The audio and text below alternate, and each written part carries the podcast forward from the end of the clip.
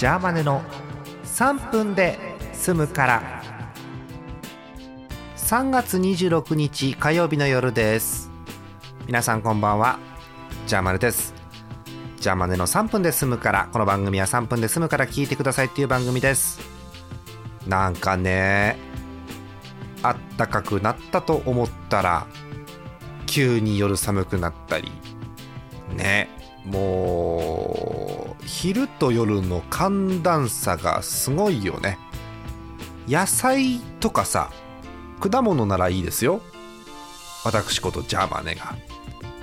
ベジタボーとかだったらさ寒暖差があった方が美味しくなるわけですけどもう美味しい美味しくないっていう年ではない。ええ。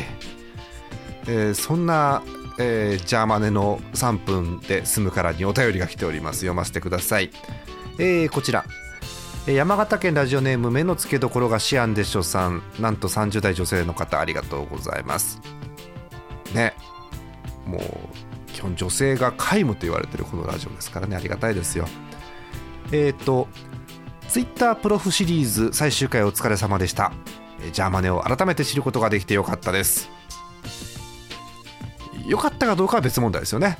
あのジャーマネを知れたかと思うんですけどよかったかどうかはまあしばらくしてから分かるんでね。はあありがとうございます。えーあのツイッタープロフィールをうんなんとかするコーナーを12回もやりまして。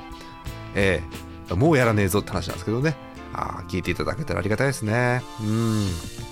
えーさて、えー今日なんですけれどもどの話しようかなと迷ってるんですよね。えっ、と各ね AM ラジオ番組がそろそろ、ね、番組改編の時期だから新番組情報とか出てるわけですよ。例えば何ですか？TBS が夕方のワイドをよいしょと変えますよとか、えー文化放送が朝7時9時にすごい大改編を持ってきますよとかいろいろ言ってるんですけどその話すると長くなるからやめましょうか。え残り30秒。おえっと桜の話を20秒でします、えー桜の開花予想ってありますよね。あの気象庁がやってると思いきや2010年くらいからやめてるそうです。